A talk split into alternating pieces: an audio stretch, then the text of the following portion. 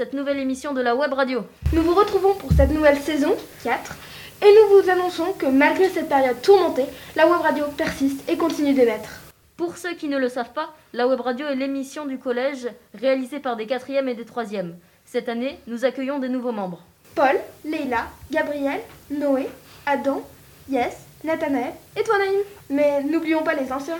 Jonathan, Émilie, Élise, Isée, Louise, Rebecca Moll, Anatole, Charlotte et toi Rebecca.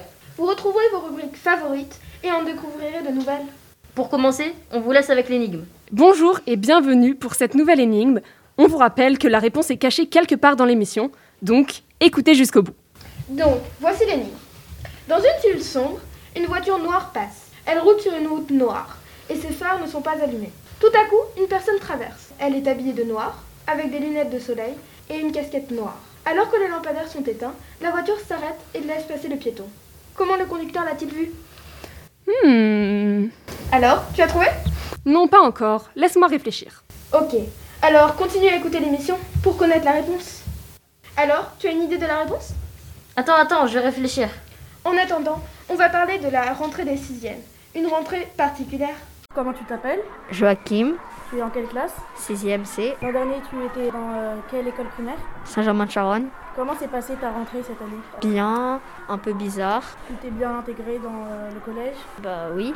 Est-ce que tu t'es fait des nouveaux amis Oui, Antoine, Pierre. Quelle différence vois-tu entre la 6e et la CM2 Il y a plus de professeurs et les sacs sont plus lourds. Est-ce que tu t'en sors Oui, Trouves-tu que le niveau est, est difficile un peu. Euh, L'an dernier, comment s'est passé ton confinement?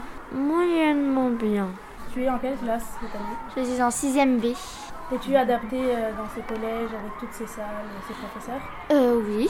Quel conseil donnes-tu aux futurs 6e De ne surtout pas être euh, stressé parce que c'est vrai que ça change beaucoup, mais bon, on s'adapte très vite. Quelle différence as-tu trouvé, euh, à part le masque, de ta rentrée en CM2 à ta rentrée en 6e Bah, il y a beaucoup plus euh, de professeurs. Bah, comparé à la, à la primaire, on n'a pas à s'accrocher à un maître ou une maîtresse. Là, il y en a beaucoup plus. Étais-tu d'accord avec euh, ces euh, barrières? Oui, oui, mais comme on avait aussi le, le masque, euh, bah, c'est vrai que c'est toujours un peu plus prudent d'en rajouter. Bonjour, comment tu t'appelles? Adèle, Tu es en quelle classe? 6ème E, Tu fais allemand? Oui. Comment s'est passée euh, cette rentrée avec euh, une nouvelle langue? C'est plus dur que pour les autres parce qu'on a un emploi du temps beaucoup plus chargé avec 3 heures de plus que tout le monde. As-tu déjà fait de l'allemand en CM2 Euh, oui, on faisait une petite initiation pour tout le monde. Est-ce que la prononciation est pas trop dure avec les masques? Bah, parfois, la prof d'allemand, elle est obligée de se recueillir de tout le monde pour pouvoir l'enlever et nous prononcer les mots. Comment s'est passée cette rentrée masquée? Plutôt bien, mais c'est assez dérangeant pour beaucoup de choses. On est obligé de parler beaucoup plus fort, d'articuler plus. C'est un peu plus dur. Est-ce que euh, tu serais euh, pour euh, enlever les masques ou les laisser? Bah, les laisser parce qu'il y a beaucoup de personnes qui ont des parents soit malades, soit assez âgés qui peuvent être à risque. Comment as-tu pensé la cantine? La cantine, bah, c'est sûr, c'est bah, c'est un peu énervant d'avoir ces barrières tout le temps autour de nous, mais au moins on peut enlever les masques et on a, on a accès à la cantine, c'est déjà ça. Merci d'avoir répondu à nos questions. Ça me rappelle notre rentrée de 6e. Ça remonte à longtemps quand même. Oui, mais la nôtre n'était pas pareille. Intéressons-nous maintenant à nos professeurs. Rebecca Moll et Leila vont vous présenter l'interview de Monsieur Essani, à laquelle j'ai participé. Nous avons choisi d'interviewer Monsieur Issani car il a été un chercheur en neurosciences cognitives et cela nous avait intrigués. Quel métier avez-vous exercé Euh, bah, j'étais, je faisais de la recherche. Euh, J'étais chercheur, euh, ce qu'on appelle un post-doctorant, c'est-à-dire c'est faire de la recherche en CDD. Et je travaillais dans les neurosciences cognitives. En quoi cela consiste? Euh, neurosciences cognitives, il y a plein de domaines. Euh, globalement, de faire de l'imagerie cérébrale, donc s'intéresser avant tout au cerveau humain. euh, et pour étudier le cerveau humain, il ne faut pas lui faire de mal. Et donc, on utilise des outils qui permettent de mesurer son activité indirectement et de ce qu'on dit de manière non invasive. Et donc, j'utilisais un magnétoencéphalogramme qui permet de mesurer les, champs magnétiques et d'avoir une idée de ce qui se passe dans le cerveau des individus dans différentes conditions. Waouh Combien d'années d'études faut-il faire Et comment avez-vous choisi ce métier? Euh, alors moi j'ai toujours voulu faire de la recherche ou, et ou de l'enseignement.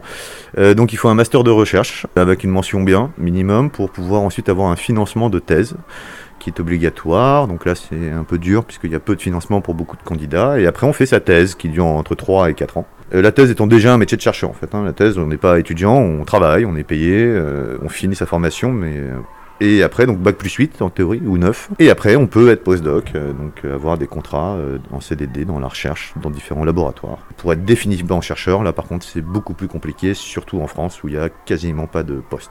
Euh, sur quoi portez votre thèse? Bah, un thème, tiens, qu'on va aborder en fin de troisième. Parce qu'il est assez, assez, il a un intérêt, ce qui peut être expliqué euh, au grand public, hein, ce qui est assez rare pour un sujet de thèse, c'est euh, ce qu'on appelle le problème du liage perceptif. Notre cerveau voit le monde, enfin construit une vision du monde hein, qui est efficace, avec plein de petites zones cérébrales distantes, et on ne sait pas vraiment comment en fait euh, ces zones communiquent ensemble de manière aussi efficace, pour jamais ou presque se tromper.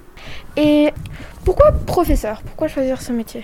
Euh, oula, alors là, euh, on va, ça risque d'être long. Déjà parce que je estimais que pouvoir être chercheur en France c'était trop compliqué, et qu'on vit quand même dans une société où, euh, quand on approche déjà 30-35 ans dans certains domaines, on est vieux. J'avais pas envie de m'expatrier définitivement aux États-Unis non plus, donc j'ai réfléchi, puis je me suis dit, il faut que je me reconvertisse, et puis in fine, bah, j'ai réalisé que s'il y avait bien un domaine dans lequel on accueillait bien à bras ouverts un docteur, euh, c'est dans l'enseignement.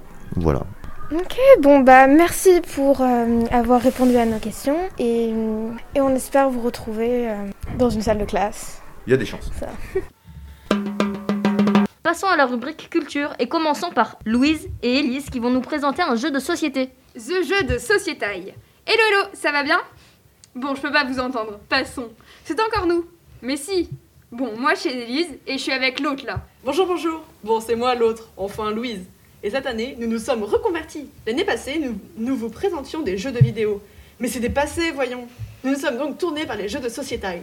Alors, enfilez vos kilts, on part direct en Écosse avec Shotten Totten. L'idée originale du jeu vient de Rainer Knizia, un auteur d'origine allemande, et ses illustrations hautes en couleurs et que j'apprécie d'ailleurs particulièrement viennent de Gide, un illustrateur français. La version dont nous vous parlons, au graphisme coloré, a été publiée en 2016.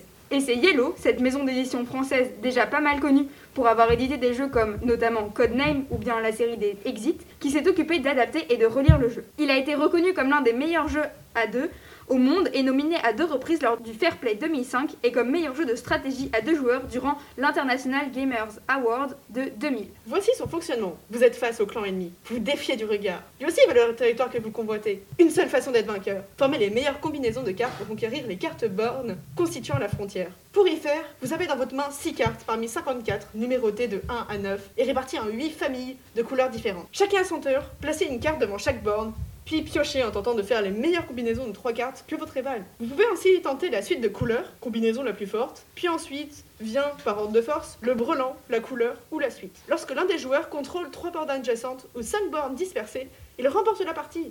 Il faut aussi noter la présence d'une variante avec des cartes tactiques et des effets lorsqu'elles sont posées qui pimentent bien la partie. Ce sera tout pour ces règles plus trop simples, mais plus malignes qu'il n'y paraît.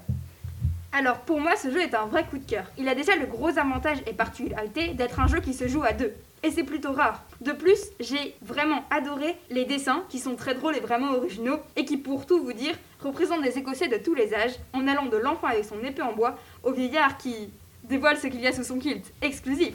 Pour finir, je mettrai aussi en avant que le jeu est une réécriture moderne et dynamique du jeu du rami, fort intéressante, qui mélange stratégie et bol, mais surtout de beaux fous rires. En bref, un super bon jeu de stratégie à deux qui vous fera un peu réfléchir, saupoudré d'une touche de bluff, mais surtout assaisonné de fou rire avec votre duo.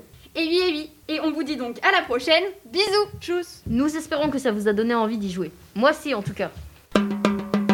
Toujours dans la rubrique culture, retrouvons Charlotte avec un peu d'ASMR. Bonjour, ici Charlotte de la Web Radio en featuring avec Louise et Isée. Et aujourd'hui, je vais vous présenter l'ASMR. Tout d'abord, l'ASMR ne se résume pas juste à des bruits de bouche ou des gens qui mangent. Non, c'est tellement plus vaste. Et je suis sûre que si vous cherchez un peu, vous trouverez des sons qui vous plaisent. L'ASMR, c'est Autonomous Sensory Meridian Response. Traduction littérale, réponse du méridien sensoriel autonome. Pas très clair tout ça, non? Eh bien, Louise et Isée vous éclaireront sur le sujet. Donc, l'ASMR, c'est une manière de se relaxer, de se concentrer pendant une période stressante, ce dont on a tous besoin aujourd'hui, ou de s'endormir pour le plus grand plaisir des insomniaques. Comme je vous le disais au début, il n'y a pas que des gens qui chuchotent et qui mangent. Non, par exemple, pour les artistes, il existe l'art ASMR. Oui, ça existe. Le bruit du crayon sur la feuille,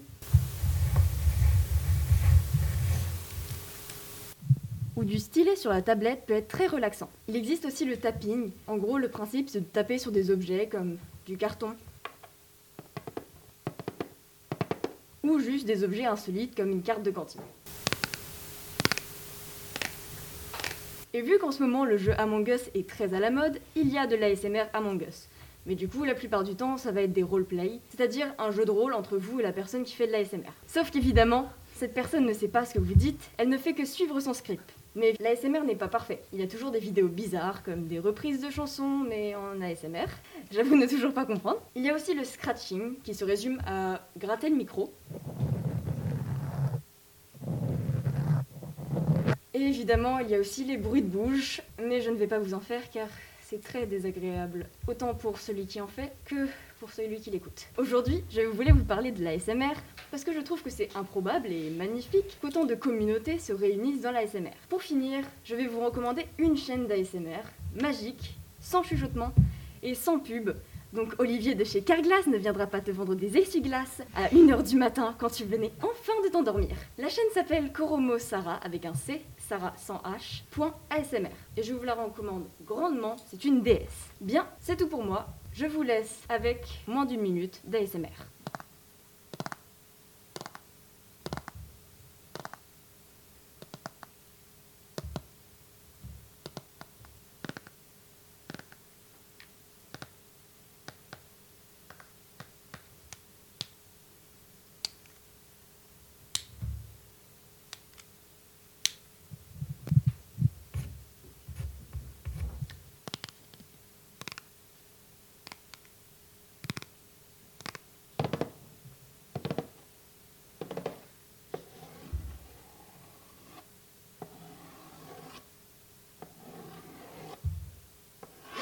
Merci de m'avoir écouté et je vous dis à la prochaine émission. Bye Toujours dans le même sujet, c'est au tour de Louise et Isée qui vont nous présenter l'aspect scientifique de l'ASMR.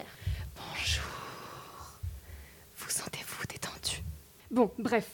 Souvenez-vous, dans les deux dernières émissions, nous avions traité de sujets scientifiques portant sur les rêves, ou sur le rire avec Louise ici présente. Yo les gens Et nous allons continuer cette rubrique cette année sous le nom de CQFD. Une question, on vous répond. Et cette année, en lien avec Charlotte, une sorte de fit comme disent les Jones, commençons notre rubrique en traitant du sujet, souvent discriminé, de l'ASMR. Qu'est-ce que l'ASMR Ou bien quels sont ses bienfaits? Et pourquoi? Bon, Rentrons dans le vif du sujet. Comme vous l'a dit Charlotte, l'ASMR ne se constitue pas seulement de vidéos YouTube où des gens mangent et font des bruits devant leur micro, ce qui paraît souvent pas très attirant pour certains. Eh bien, vous allez voir que vous aviez tort sur plusieurs points. Nous vous rappelons que l'ASMR est l'acronyme de Autonomous Sensorial Meridian Responses, réponse autonome des méridiens sensoriels. Ce qui signifie que l'ASMR est en réalité la réponse involontaire de votre cerveau qui se produit au niveau de votre méridien sensoriel. Les méridiens étant, dans l'ancienne médecine chinoise, le terme désignant les canaux transportant l'énergie vitale, utilisé notamment dans l'acupuncture. Bref, cette réponse se traduit souvent par des picotements dans le crâne ou des frissons,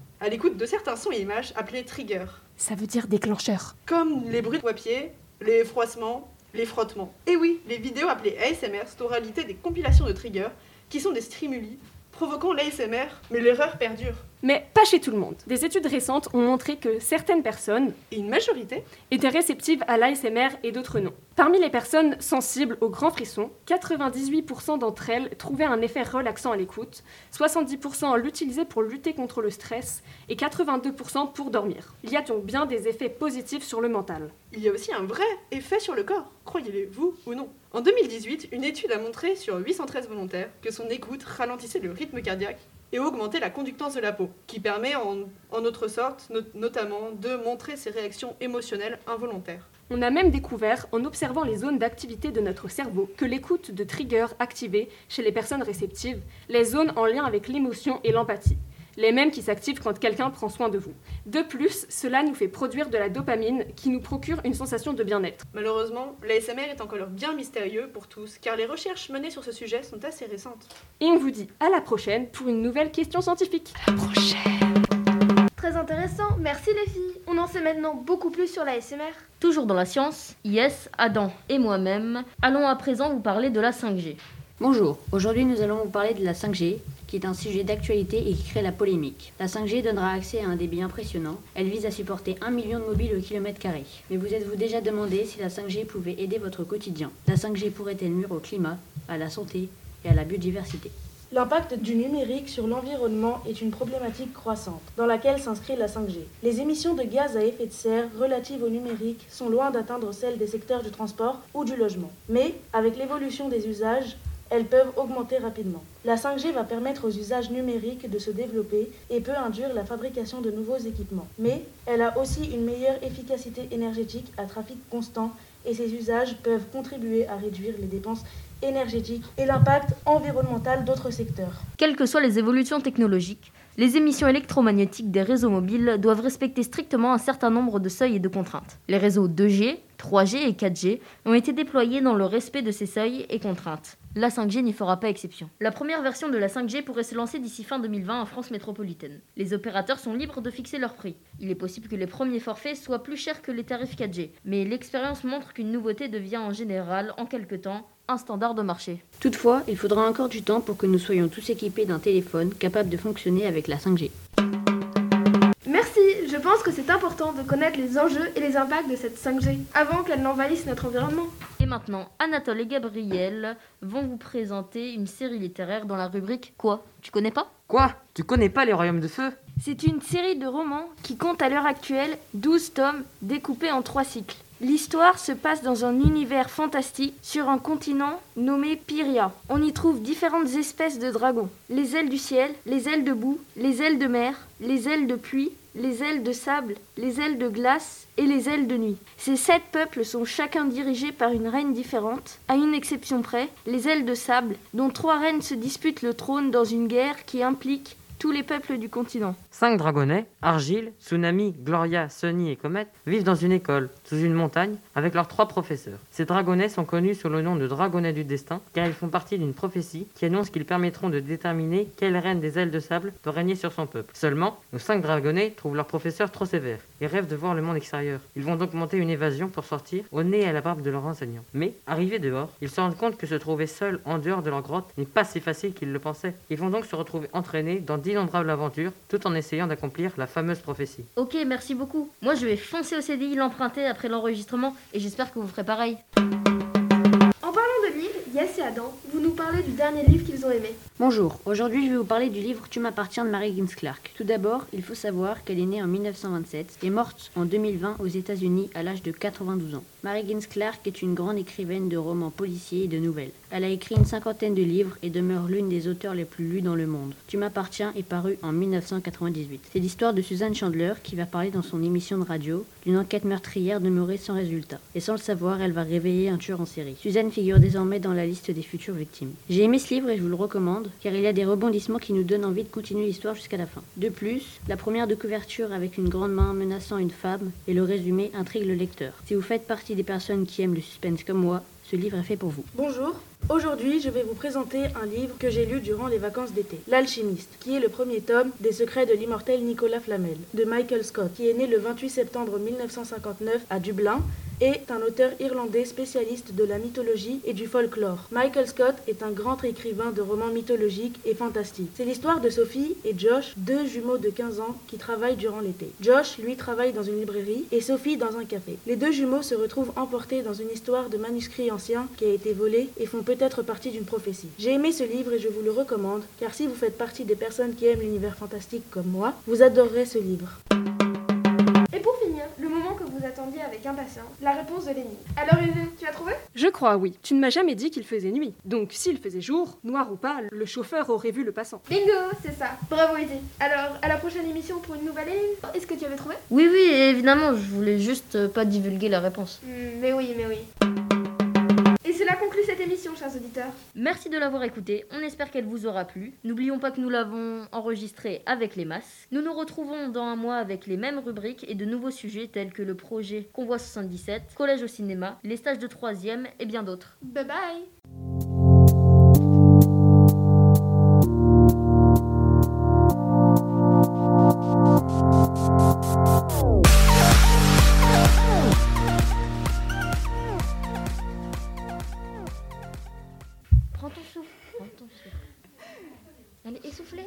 aku sama kamu